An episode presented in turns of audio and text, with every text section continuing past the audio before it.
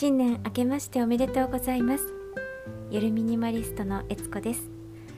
このチャンネルでは私がミニマリストを目指してチャレンジしたことや気づいたことなど毎回テーマを一つ決めてお話ししています。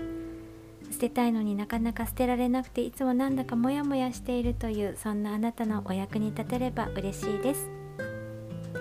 さて今日は、えー、簡単ですね。初詣に行っておみくじを引いた方も多いかと思います私あの昨日の配信でもちょっとお話をしてたんですけれども、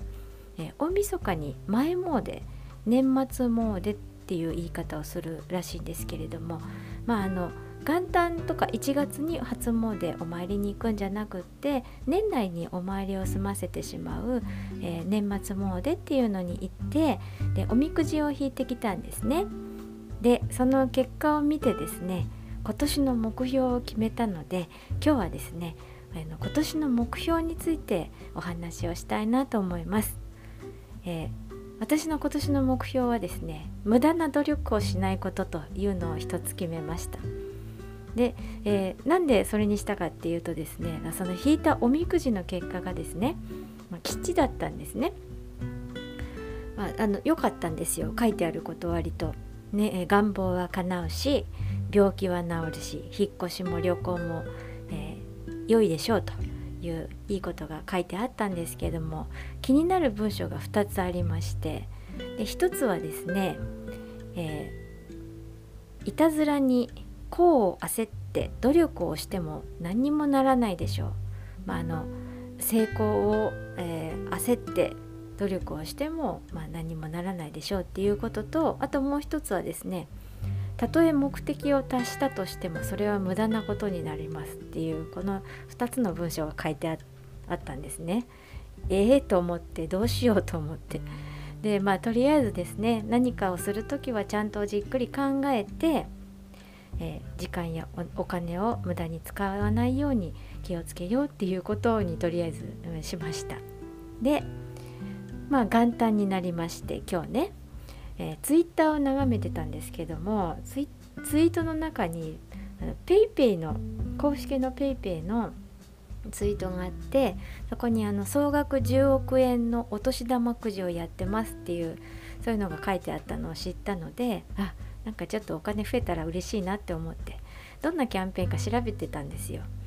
で、えー、と内容を見てる見ると、まあ、あのフォローとハッシュタグ付きでツイートすると抽選で22名の方に1万円が当たるとかあとあの、えフォローをしてなおかつシェアをすると毎日3名に1万円が当たるとか。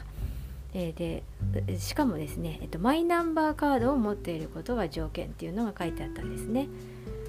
でまあ、そもそも私はマイナンバーカードを持ってるんですけど毎日ツイートをあの普段からしてないのであこれ私には無理だと思ってあのやめました。